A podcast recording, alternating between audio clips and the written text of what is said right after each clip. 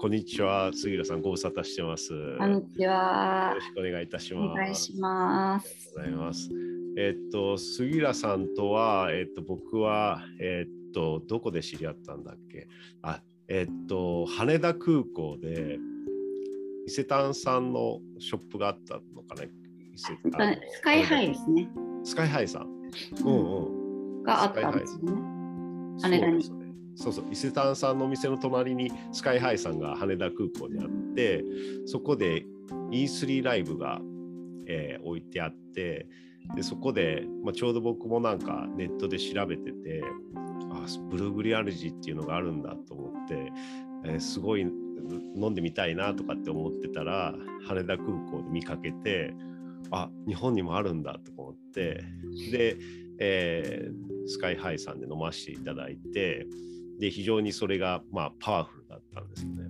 うん、ですごくあこのこんなスーパーフードがあるんだと思ってで、えーいろいろ調べてあ日本で輸入されてる方がいるんだなと思って、えー連絡させてもらったところが、えー始まりだったと思うんですけど、そうですね。はい。うんうん。うん、うん。ですぐにね連絡して、えー愛知にね会社があるっていうことで、そうですね。はい愛知まで。愛知まで飛んでいって、はい。そうそうそうそう。ありがとうございました。東京から車で行ったんですけどまあその時もねブルーグレアルジー飲んでたのですごく疲れずに車で すぐに行けたんですけど。はい。そうそうそうすごいパワフルでもう本当に感動したっていうか衝撃だったっていうか。うん。そういった形で出会って。でえっ、と僕もねオーガニックの食品を扱う仕事させてもらってたので、えー仕入れさせていただいて、まあ、それを販売させていただくっていった形で、えーお願いして、えー取り扱いをさせてもらうようになったんですけど。はい。杉浦さんはあのブルーグリアルジーに、あの出会われたきっかけっていうのはあの何だったんですか？えっと、私は、あの、まあ、もともとセラピストをやってたんですけど、うんうんアロマの。うんうん。うんその時に、まあ、そのボディを触るだけではなかなかお客様が改善しないなと思って、うんうん。食事療法何か勉強しようかなと思った時に、マクロビを勉強するか、まあ、ナチュラルハイジーンというか、まあ、ローフードうんうんうん。を勉強しようか、まあ、迷って、うん。まあ、マクロビやってる人はたくさんいるから、うん。まあ、そういうナチュラルハイジーンとかローフードってまだ日本にその時あんまりなかったので、うんうん勉強したいなと思っうん。て、まあ、ちょっと日本で勉強してその後なんかカナダに研修っていうのがあったのでうん。研修に参加したんですけあどそうなんだ。はいその時まあその時に出会ったというか、まあ、その時の仲間がまあ見つけたというかはいで、まあ、それでまあ出会ったんですけど、うんうん。うんまあ、あの西海岸というか、まあ、LA の方とか、まあ、バンクーバーに行ったんですけどバンクーバーとかは結構もうローフードはメジャーだったので、うんまあまあ、そこで出会ってっていうところですかね。うん、そうそうなんですね。ですね、うん。えーもともとセラピストをやられてたんですね。そうですね、まあ、アロマ、うんうん。アロマトリートメントですけど。へえセラピーとかをやろうと思ったきっかけは何だったんですか？うんまあまあ、疲れてる人がたくさんいるので何かうん。サポートになることできないかなと思ってたまたま本屋さんにうん。入ったらセラピストっていう、まあ、専門誌というか雑誌があるんですけど、うんうんそれ見た時にアロマセラピーっていうのがあってうん。あなんかこれいいなと思って。うんうんうんうん。ですちょうどそれがたまたまスクール特集だったんですよ雑誌が。うんあそうなんだ。そうそうそれでまあ名古屋の学校まあイギリスの資格どうせ取るならうん。イギリスの資格がいいなと思って。うーん。でやってるところがあったのでうんうんうん。すぐ連絡してうん。すぐ会社を辞め、ええええええすごい。ええ。土日土日だったんですよねがスクールが。うんで私ちょっとその博物館みたいなところで働いていたのでうんうんうんうん仕事だったんですよ土日が。あそうなんですかだからなんか学校行けないなと思ってまあいいや仕事やめようと思って。へえで学校に行ってみたいな行動派ですねそうですね。結構思ったらすぐうんうんうん、動きたくなるタイプなので。うんうんうんうんうんうん。へえ。で、その流れからあの E3 ライブにこう出会っていったって言った。そうです。まあでもそれも本当に会社もやるつもりもなかったし、うんうんうんうんなんですけど、まあね、す勉強に行って数年経った後に、うんまあ、家族がうんうん大病が分かっうんでまあ液体のブルーグリアルジを飲ませたかったんですけど、うんうんどうしても液体は冷凍で、うん。うんね送られてくるので、まあ、個人輸入ができなくって、えええええうんまあそれもあって、まあ、知り合いに相談したら会社にすればいいんじゃないかと。え。うんうんうんうん。いうことで、え会え すごい。まだね、あのブルーグリアルジが日本にね、本当杉浦さんが輸入始められたのは何年前ですか？今ちょうど会社が9年なので、まあ来年の1だいぶ経ちますね10そうですね、10年になるんですけど、ええすごい。そうですね、なんでまあ10年ぐらい。何かしないといけないそうなんですよね、なんかね、考えなきゃなとか思ってますけど。素晴らしい。僕も本当毎日助けられてます。本当家族みんなで飲んでるので。はい、もうあれがないと本当もうだいぶあの衰えてると思います。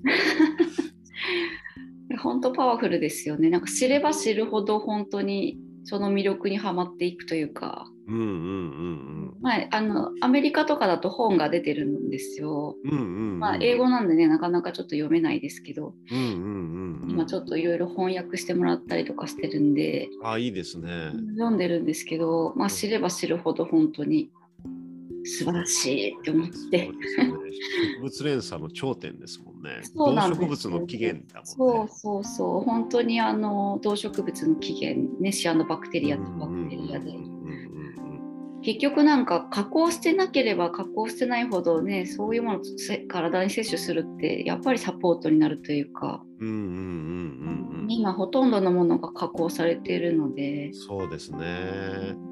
うんえーやっぱりそういったなんだろうななんかあのビタミンとか酵素とか生きた部分っていったものがうん食品がねどんどんあの販売されているものって失われてたりするからそういった生のものっていうのは珍しいですよねそういう。うんそれになんかもうこの世に存在しているもので人間の手が加わってないものってほとんどないうんじゃないうん、そうですよね。で何かねやってると人工的に作られてる。人工的に何かこうやったりするんですけどうんブルグリアルジーは本当に一切、ね、手をこう肥料を与えることもなければ、はい。ね、本当に自然だけの循環で生き続けているので、うんうんうん。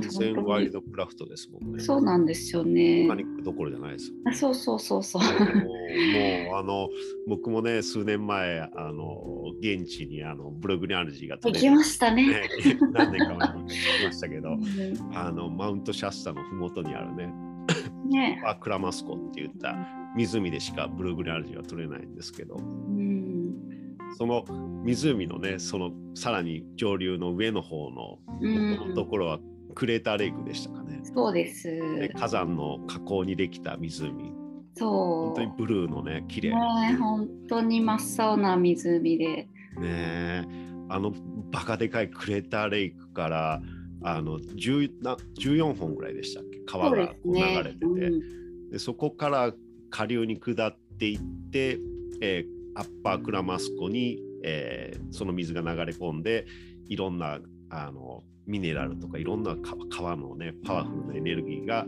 アッパークラマスコでこうブルーグリアルジを作る要素になっているっていうことですよね。そうなんですよ。ねあれすごかったですよ。ねえ、まあなんかやっぱり人工栽培できないのは、うんその自然環境を人間がまあ作り出すことができないというか、うんうんうんうん。まあね、本当に湖のミネラルバランスだったり、そうですね。うんしかもそのアクレーターレイクから流れる川とかも汚染されてたらもうダメだしね。そうそう、本当にね、ねもう本当に自然しかなかないところですもんね。ねえあれもうこあの一帯がもう完全に国立公園みたいな形で保護されてるんですよね。そうです国立公園だし、あのクレーターレイクの辺はもう本当にクレーターレイク国立公園で、うんうんうんうんあのアッパークラマスレイクの方は、まあうん国の環境保護地区あそうなんだ。なのでもう住宅もできないし、工場も建てることができなくて、う完全に守られた地域、すごいですうね。ん、だから採取す広大ですねる、そう採取する人たちしか中にも入れないんで、へえ。本当に汚染されることがないんですよね。うんうんうんうんうんうんえー、本当あのブルーグリアルジの生のあのもう湖でねそのまますくって食べさせていただいた時にものすごいピュアでしたもんね。ね本当にその闇のない味というか。ねあ結構ね荒木さんもね今言ってたけど、飲み始めたらいろいろ敏感になってきた敏感になる。あもう携帯のビビリとかね。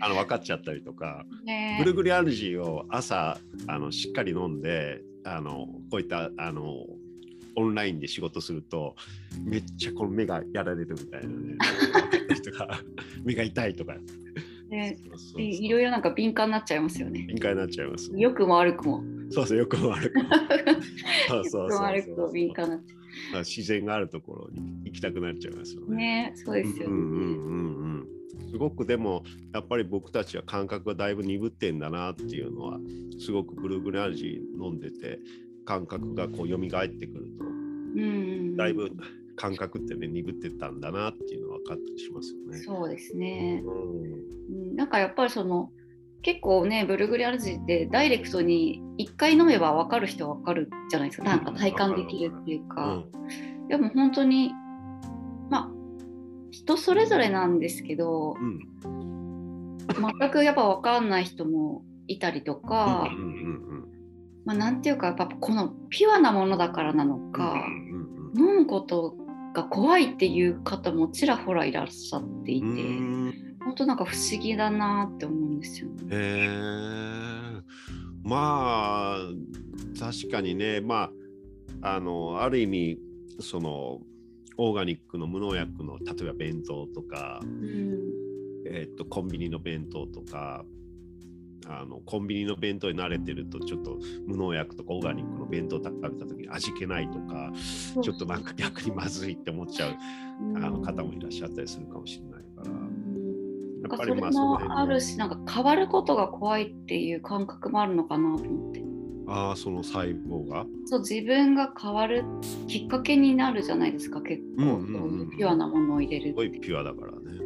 そうすると結構体が反応するんですよね、うんうんうんうん。そうするとなんか怖いって思っちゃう人もいるみたいでああそうなんですか。そうなんかでもそこをどう開く開いていくっていうか、うんうんまあね、言葉として伝えることも難しいし、うんうん難しい。もうできないっていう人はもうできないんだなってなるしかないし、うんまあ本当になんかいろんな方がいらっしゃってる、うんうんうんなんかお客様ってねお話聞いてても勉強になるというか、うんうんうん。うん。それは確かに。僕のまあ身近なねあの家族とかでもあのあすごくいいっていうあの人もいればあのいやそんなによくわかんないなって 僕はどちらかというとすごい敏感な方だからこうすぐに本当にもうあの最初に飲んだ時衝撃でしたもんね。あ何これすごいわと思って、うんうん、そうそうなんか荒木さん敏感ですもんね。敏感ですね。えだからやっぱり添加物とか農薬が強いものとか食べたらすぐ頭痛くなったりとかするんですよ。うんうん、良くも悪くも。いや本当そうですよね。まあ私は本当に良くも悪くも。そうそう頭痛いなとか添加物とかね取ったりとかするとやっぱり頭痛いなとかって思ったりする時があるんで。そうそうそう。良くも悪くもですよね。いいものは本当によくわかるし。そうそうそうそうそうそう。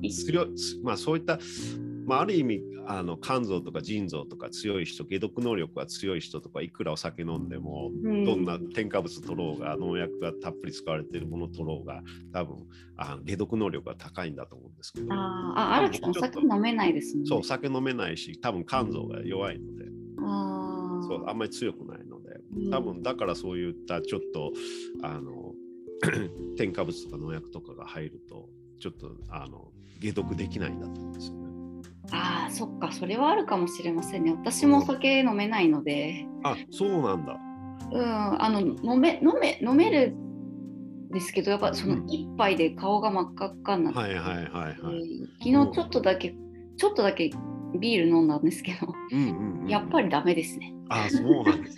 ね まあ、あの解毒能力がね強い人とかはやっぱりそうなんだろうね。うんやっぱり E3 ライブ飲んで、あよくわかんないなとかって言ってる身内、家族でもやっぱすごくお酒に強いとかね、そういった人がやっぱりよくわかんないなとかって言ってねやっぱ体質があるんでね。そうそうそうそうそう。うんやっぱそういうのがあるかもしれないですよね。うーん。でもあのネイティブアメリカの聖地ですよね、あそこのあのそうですアクラマスコがあって、うんカリフォルニア、アッパークラマスコはカリフォルニアになるんでしたっけそうですね。あ、オレゴンです。オレゴン。あ、オレゴンか。うん、オレゴン。で、えーっと、クレーターレイクもオレゴン。オレゴン。うんあ、クレーターレイクもオレゴンシャスターはオレゴンとそのカリフォルニア州、まあ、はいはい。富士山みたいな感じですよね。あ、そっか。山梨側なのか。あ、そっかそっか。うん、そんな感じ。真ん中ぐらいにあるんで、うんうんうん。オレゴン側なの。からも見えるし、カリフォルニア側からも見えるし。うんうん。ねうんなんか、富士山になんか本当似てましたよね。なんか。なんかね、富士山とレーラインでつながってるとかって言われあそうるなんだ。んですけど、うんまあ、シャスタってその男性性と女性性がこうなんかシャスタさん？どう、ん、シャスティーナとシャス、まあ、なんかこうち大きいうん。山とちっちゃい山とこうなんかこうこうひっついてるっていうか、ひっついてましたね。うん、なんでまあ男性性と女性性の統合みたいなあ、そうなんだ。感じもあるみたないんかあそこ行った時になんかすごく自分の内面のなんかその、えー蓋をしてたようなこの、えーちょっと自分の中の閉じ込めてた感情とかがねすごくなんかこう浮き彫りになってきたような印象がものすごく強くてなんかシャスタに行ったらすごく晴れやかになって解放されるのかなと思ったんですよ。でシャスタに行ったら逆になんか自分のなんかその抑えてたものとか自分が蓋をしてた見たくないところとかが逆にこうう浮き彫りになってきて。確かに荒木さんその後辞めましたもんね会社。そうそうそうそう。そうそう。なんかもうなんかもうもう耐えられないみたいな感じだった なんかこのあの自分がこう抑えてたものとかそういったものがこう浮き彫りになってきた感覚がすごくて特にななんだっけあれけなんとかケーブフルートケーブですね。フルートケーブあの洞窟、うん。うんうんあそこ行った時がすごかったですね。あそこはね本当 reborn って感じですよね。ねうんうん。えねえなんか地下地底につながっているとかって言われるぐらい深いそうそうそう洞窟なんですね。奥までは多分なかなか行けないですけど、いや、あね。そこはすごかった。なんか結構やっぱシャンバラにつながってるとかも言われるし。あ、そうなんだ。シャスタは。本当になんかまたねセドナとは違うエネルギーでうんうん。セドナはどちらかちょっと陽なエネルギー。そうですねやっぱり赤土でうん。ねあの本当ボルテックスもたくさんねこうあるところなんで、エネルギーが本当ドーンって強いからうん。本当疲れないっていうか、うーん。うん、感じなんですけどシャスタはまたちょっとねうん静かな感じですもんね。ね激しい感じは全くないし、うんうんうんうんうんなんかまだそんなに観光地化全然観光地化されてないからうん。そうですよね。なんか本当にもう本当に自然っていう感じ。ただ田舎の町って感じです、そうですね。うんうんうんうんまあ日本人のヒーラーさん結構いたけどなんかすごい 日本からすごいヒーラーの方とかね、シャスタとかって結構メッカですよね。そうですねなんかツアーがあったりとかう、んうん。なんか有名な日本人のご夫婦がやってるお宿があって、はいはい。みんなそこに泊まるんですよね。あ、そうなんだ。うん有名なところがあって、うんうんストーニーブルックインっていうところ、まあ多分出れあの調べればすぐ出てくると思います。あ、そうですか。うん、みんななんかここにシャスタシティにあるんでそこに泊まって多分うん。パワースポット巡り。へえ。まあ、あのシャスタのね、あの雪解け水がずっと川に伝っていって、ね、あの水もパワフルですよね。ねえ本当に。へえ、そっか。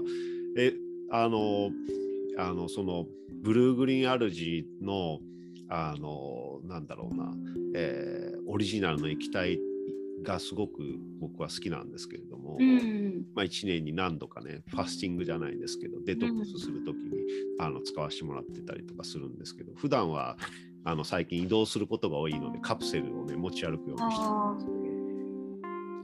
ああとブレインオンとかね。ーそうですね。はい、あのあの飲ませていただいたりとか、えーしてますけど、ブレインオンっていうのは、その AFA のオリジナルとちょっと違って、どういったあのものになるんですか？えっと、ブレインオンはうん。パウダーとカプセルとスティックがあって、で液体もあるんですけど、うんうん。うん、あの blue green algae に PEA っていうフェニルエチルアミンっていう、うんまあ、ときめきホルモンとか恋愛ホルモンって言われる成分、はいはい。うんうんとあとフィコシアニンっていう真っ青なうん。うん成分が入っていてその2つだけを抽出したのがブレインオンで、うんうんまあ、本当集中力とか、うんうん気持ちの落ち込みとか、うんうんまあ、そういうところのサポートがブレインオンでうんうん。パウダーカプセルスティックはその2種類だけで構成されてるんですけどうん。液体のブレインオンはうん。 blue green algae にブレインオンがプラスされてるのでうんうんうん。一番今日本である中ではパワフルですね。おーすごい。うん。いや僕もこの前、ブレインオンの液体あの飲みましたけど、うんいや、すごいパワフルですね。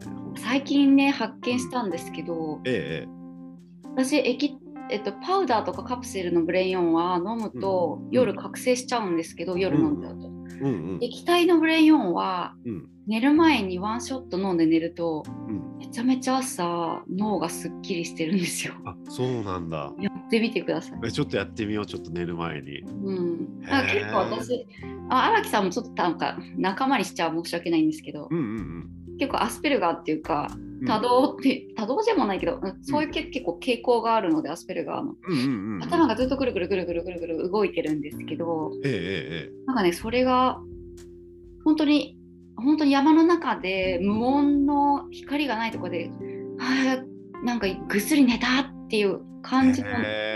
朝脳で起きれてちょっと衝撃だったんですよ。ブレインオン液体すごいと思って。えちょっとやってみよう、それ。やってみてください。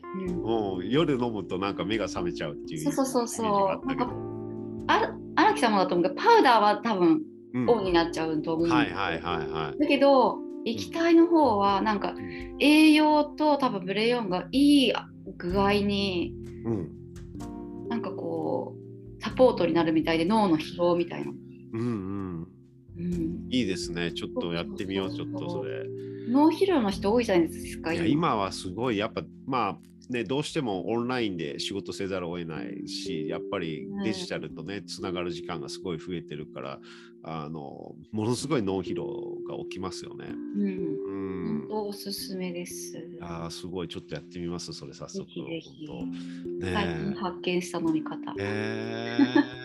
えー AFA はオリジナルの液体とパウダーがあってあとカプセルがあってそうですね。あとフレーバーっていうのもあるんですよね。リンゴとそうですねまあ、ちょっと飲みにくい人はうんアップルレモンフレーバーがあるので、それだったらちょっとまあ野菜ジュースみたいな感じに、うんうんうんうん飲めますね。そうですよね。うん僕はあの結構あの液体飲むときはあのシークワーサーを混ぜて飲むのがすごく好きで、ああ、いいですね。そうシークワーーサーのすごいあの酸っぱい味とうんあのブルーグリーンがすごく合うので、あの柑橘系がすごく合いますよね。あ、そうですね。ね液体とか飲まれる合います。あのレモンの果汁とか、まあ、できれば、あのオーガニックのね果汁とか、まあ、そうですね。ね、瓶で売ってるから。そうそうレモン果汁とか、えーシークワーサーとか、うんそういった柚子とかもいいかもしれないですけど。そうですね。う。ん。ねあとは、ブルーマジックがあるんですね。ブルーマジックはそのフィコシアニンっていう青い成分だけええ、えを抽出していて、まあ、青色色素タンパクっていう成分なんですえ。けど、ほうん、まあ本当だからタンパク質でもあるし、うん、タンパク質なんだ。うん、そうですね。まあ、青ってやっぱり鎮静うんですもんね。いあのうん癒しというか。はいはいなのではい。本当に体の炎症のサポートになるので、まあアレルギーがある方とか、うんうんうんうん眼性疲労にもすごくなんかサポートを私は感じるんうん。ですそうです。僕、あの、オリジナルの方でも感じます、眼性疲労。ね、なんかここ開か開きますよね。うんうん、そうそうそうそうそう。目がすごく疲れてる時とかね、すごくなんか視力もちょっとなんかね、ちょっと普段よりちょっとあのなってるような気がする。よく見えるようになってそうそう気がする。うんね、眼性疲労は本当にもうこれからね気をつけないといけない。そうですね。本当にね、ブルーマジックはいいですけどね、眼性うんなんかあの結構こうドリンクボトルとかに青い水を作っといて、ええええ、一日今日パソコンやらなきゃいけないとかうんいう時は、その水代わりに飲みながらやるとうん、結構サポートになりますね。そっかそっか。うんあの確か熱中症とかねそういうのもすごくいいって言ってましたよね。うん、そうですね。まあ、そうんその時はまあブルーグリーンアルジーの方がいいですけどね、やっぱあミネラルが、うん、あるんで。へえ。あのブルーマジックはなんか若干僕あの飲みづらさを感じたんですけど、なんかおすすめの飲み方とかあったりしますか？やっぱりね、あの柑橘柑橘がやっぱりいいですかね。うん。ねオリジナルもそうですけど、ブルーマジックもあれですかね、ココナッツウォーターとかと混ぜたら、ね、あ、まあそれが一番、美味しいですよね。うんそうですね。あとなんか少しずつ最近見かける白樺ウォーターとか、うんうん、あババーチウォーターですかね。あとはいメはいはい。ップルウォーターとか、ああいうなんかこう、うん、あの植物が持っている水分、うん。うん、ココナッツウォーターもそうだし、ええ。あのメープルス、ね、ウォーターとか、ああいうのって還元作用とか体にすごく浸透しやすいので、うんうんうん、うん一緒に飲むと飲みよりより入ってきますよね。そうですよね。うん僕もなんかあの夏にそのブルーグリーンアルジーをココナッツウォーターでね溶かしてで運動して汗かいた後とかにあれを飲むっていうのがすごいもう本当に癒されるっていうか。ああ、しますうね。んうん、そうそうそう。あれがもう本当あリカバリーするわと思いながら。いやー、本当本当そうなりますね。ねえすごいですよね。僕の周りでもやっぱりそういったあの、ね、あのスーパーフードとかオーガニックのものをあの結構あの飲まれてる方結構いいのでおすすめしたりすることもあるんですけど結構ねやっぱりあやっぱすごいですっていう声も聞いたりしますね。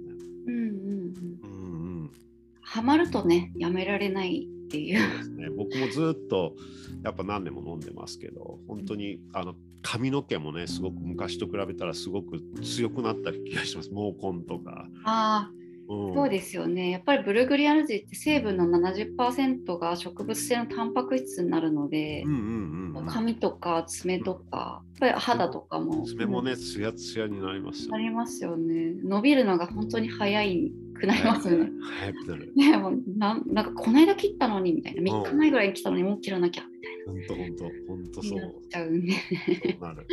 うん。うんもう本当その辺なんか抜け毛とか気になったんですけど数年前ね。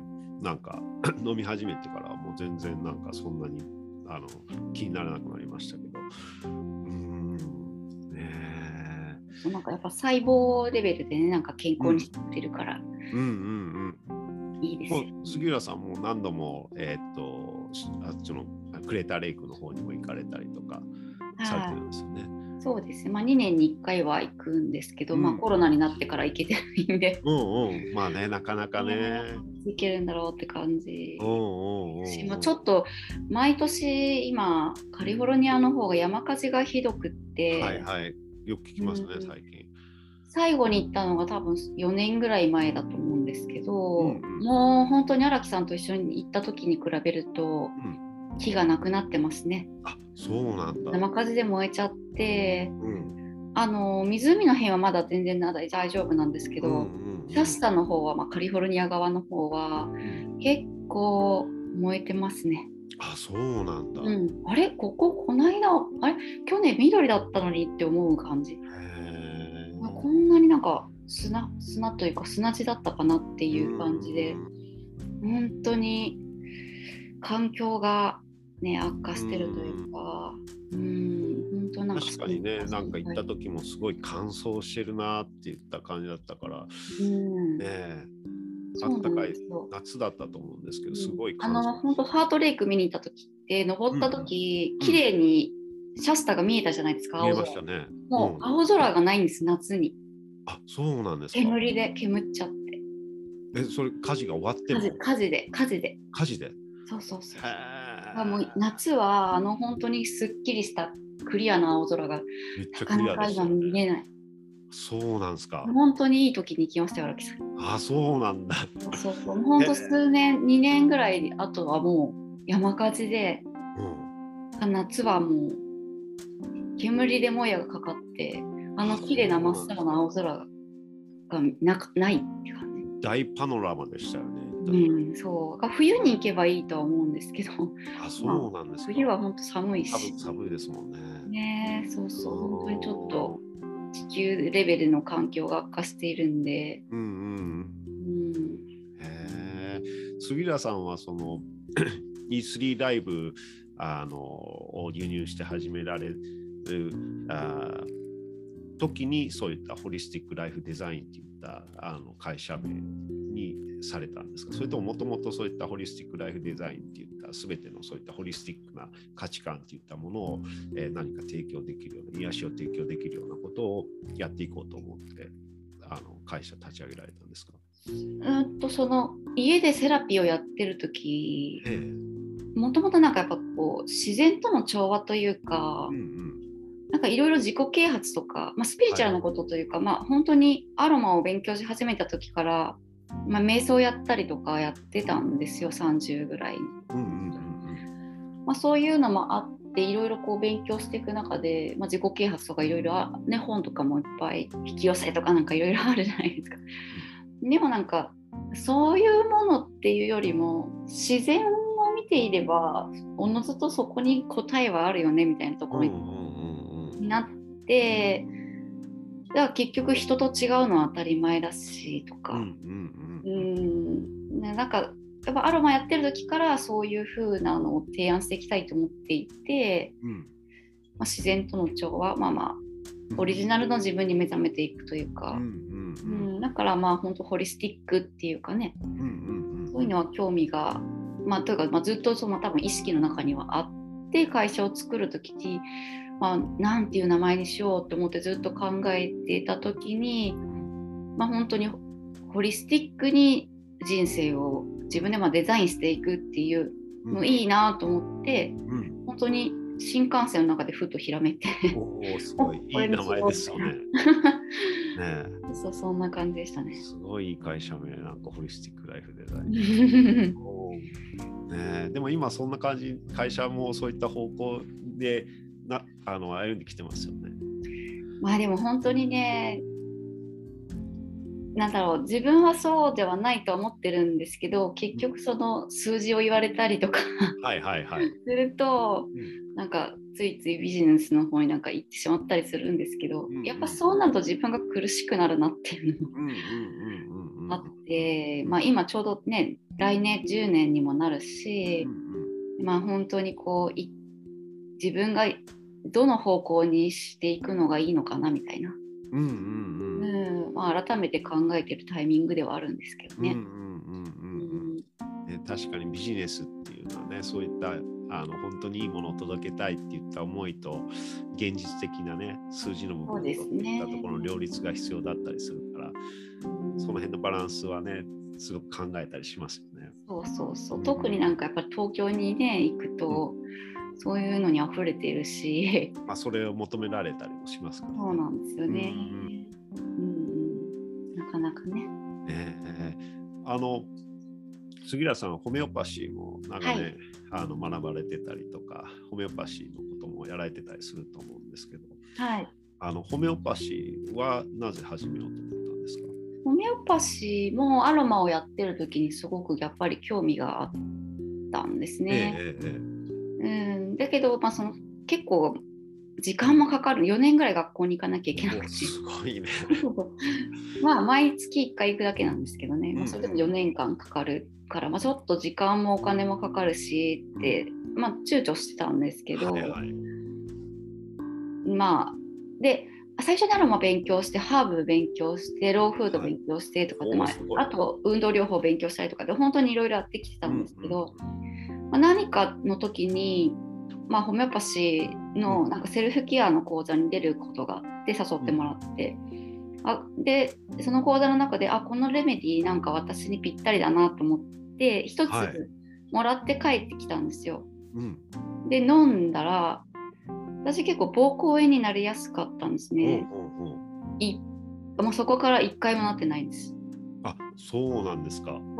でアロマとかハーブ勉強すると対処療法できるんですよ。結構その、うクランベリはいはい。ーで膀胱炎にすごくいいので、なりそうだなと思ったらクランベリーのハーブのサプリメント飲んでたんですよ。うんうんうん。それで十分ケアできてたんですけど、うんうんうん。まあそれってただやっぱりその薬、まあ、自然だとうん自然だけど、まあ、対処療法ですよね。うんうんうんうん。うん、だけどホメオパシーのレメディ一粒飲んだらひならなくなったんで。うんへーもう完全にもうその。ポンってするっていうか。うんうんうんうん すごいその衝撃がやっぱりあそうあもうやっぱり勉強しようと思って、へえまあ、アロマの時と一緒ですぐ学校申し込みしてそこから4年間勉強してすごいね4年間でもね本当に植物とうんレメディって、まあ、大きく分けると植物鉱物あとなんか病原菌とか動物のレメディとかいろいろあるんですけど、うん本当になんかね宇宙を勉強する感じなんですよ。うんうんそうそうホメオパシーはまさにそうですよね。結構インドインドでも結構そのホメオパシーってね結構あの広まってたりしますもんね。そうインドすごいんでインドも、ねね行ったんですけどコルカタ、あインド行かれたんですね。そうそうホメオパシーのその先生が診有名なとこ。療所をやってるのでコルカタで。へこの診療所とあとタクナガールってバングラディッシュの国境に近いところがあるんですけどうん。2箇所でその先生が診療所を開いてたので両方見さす見に行ってうん。まあ勉強にさせてもらったんですけど。へー。どうでしたか、いやまあ毎日100人ぐらいがん患者さんが来るんですよ。うん、でもホメオパシーだけで治療してて本当に皆さん良くなってるというか。へー。すごいね。すごいやっぱりそのなんだろうな。その先生はそのなんだろう。まあその体と自然と宇宙との関係性みたいなのをこういろいろこう見ながらその人の体がまあどういった自然からの影響をこういうふうに受け取れてないとか受け取れてるとかそういうのをこう細かくこあまあそのまあインドさ先生はあのドクターなのでう、うんうん。医師なんですよね医者なので、うんうん。まあ日本ってそのお医者さんのホメオパシーってほとんどいないですけど、ええまあ、インドは大学にホメオパシーの科があるので、うんうんうんあそこでだし、まあ、代々ホメオパスっていうかうんうん。その先生のお父さんもホメオパス。へっていうーどうやってでそういった例えばあの問診とかそ本日はもうひたすらヒアヒアリングですよ。ヒアリング。聞く、うん、で先生の前に生徒さんが、まあ、サポートで2時間ぐらいバーってこうヒアリングして先生はそれをパーって見て本当10分ぐらいで全部診察していくんですけど。うん。もうもうそこの域に行くとうん。もう占い師先生が言ってたのがうん。優秀なホメオパスは優秀な占い師と一緒だよみたいな。もう歩いてくる姿喋る言葉でもう全てわかる。みたいないやもうやっぱもうやっぱあれなんだろうね。こうひ宇宙がこうこう宇宙の分身としてある姿からもう姿形からもうしてもこの人はどういった影響を持っててどういったあのこういったなんだろうなアイルベーダ的に言うと同社とかそういったものを持ってるかとかね。うん。全部分かっちゃうんだろうね。うん、やっぱりそのやっぱり日本とかヨーロッパとか違うのはそういうのがもうね根底にあるのでインドって、うんうんうんうん。うん、もうなんか違いますよね。先生も朝から1時間ぐらいヨガやって瞑想して治療に入っていくっていう。うんうん、やっぱその自分の感覚を研ぎ澄ましてるっていう感じ。そうなんですよ。本当にあんなにすごい先生見ちゃうと私ホメオパシーやらないでいいですって思います、ちょっと無理です、その境地まではみたいな。うん、いや本当そう思いました。へ私はもうホメオパシーでは生きていかないって決めましたもんあの時 先生がすごすこぎてこまでは無理みたいな。い偉大すぎて自分の人生すべてをうん。そのがんの人たちに捧げてやっているのでん。なんか私がやるにはちょっとおこがましいというか、はいはいはいはいはっていうなんか感じになっちゃいましたね。うん でもそういった人にあの出会えるっていうのも素晴らしいですよね。いや本当に素敵な先生でした。うん。あんな感じの人は出会ったことがあんまりない。えー、レベルの人だった。ねえ。でも杉浦さんもすごくその探求心があの あってなんかいろんなことを学ばれててまあ全てね共通されてると思うんですけど、うん。ね、そのやはりこう人を癒してあげたいとか健康にしてあげたいとかたはそういった自分自身のその健康とか体とかにもすごく興味があるとか。うんそうですね。まあ、ただでも本当に人のためにやるっていうのは自分のエゴでしかないっていうことに境地に至ったので、うんうんそれは一切なくなりましたね。うんうんうん自分の楽しみに生きるというか、私はブルーグリーンアルジーが大好きだし、うんとか、うんうん まあなんかそうなりました。ああなるほど。うん、もうなんか誰かのためとかいうのは自分のエゴだし傲慢だなと思って、うんうんうんうんうん。まあ本当に自分が好きだからやるっていう風にした方が、なんかこう傲慢にならないというか、うんうんうん。まあ、それは時々出ますけど 悟りが開けてるわけじゃないんで、まあ、でも本当になんかそうそうなりましたね。うんうんうんうんうん。ねえ東京でねお仕事の時にあの待ち合わせしてた時にあの広尾のあのナショナルアザブさんの前のアリス川公園ですよね。あそこで待ち合わせした時にあのちょっと僕が遅れて行った時にあの杉浦さんがベンチで自然と調和して無になってる姿を見てあめっちゃここの方は自然と調和されてるなっていう印象がすごく残ってます。自然の自然の中にいるのが一番いいですね。ねえすごくあの時なんかもう本当に自然とこう調和してるなって言った、うん、無になってる姿をちょっとあの見させていただきましたね。杉浦さんも結構スピリチュアルなねこととかも。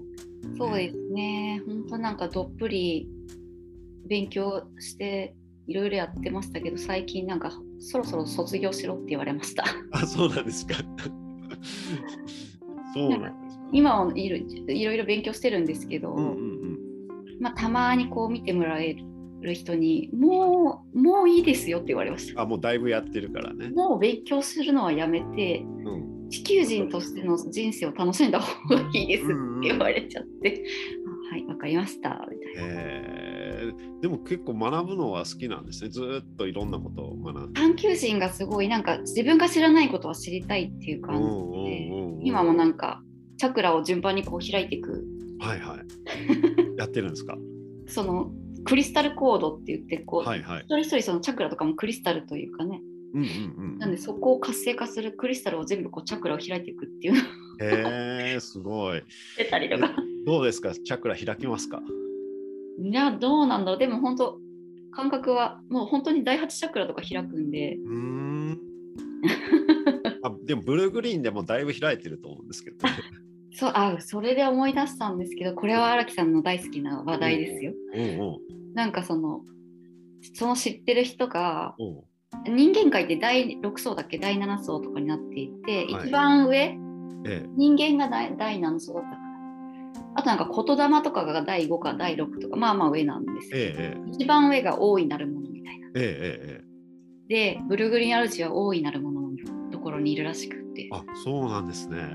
いいでしょ、いやいいですいいです。いややっぱでもやっぱそうかっていう感じですね。うブルグリーンは。いやあれは本当にいやあれは本当僕もパワフルさはもう本当にこう群を抜いてるなと思う。もうやっぱりやっぱり生命の原点というかそう起源ですからね。そうだから本当に大いなるものの部類なんだよってうんその人が言っててピュアピュアなところでしかねピュアな作れないからこのね。本当に極みなのでうんだからその人も、まあ、結構生徒さん持ってる方なのであそうなんですか。アイルベーダとかやってる方なんですけえええええええどめちゃめちゃすごい広めてくれてるというか、すみんなごい。でいいよいいよって言ってくれてる。えー、素晴らしい。いやでも本当なんかねこれからいろいろまあ科学が発展していくとは思うんですけれどもそういったまあ人がねいろいろ手を加えたものっていうのもいろいろあったりとか分析する能力とかもねすごくあの 進んでいくとは思うんですけれども、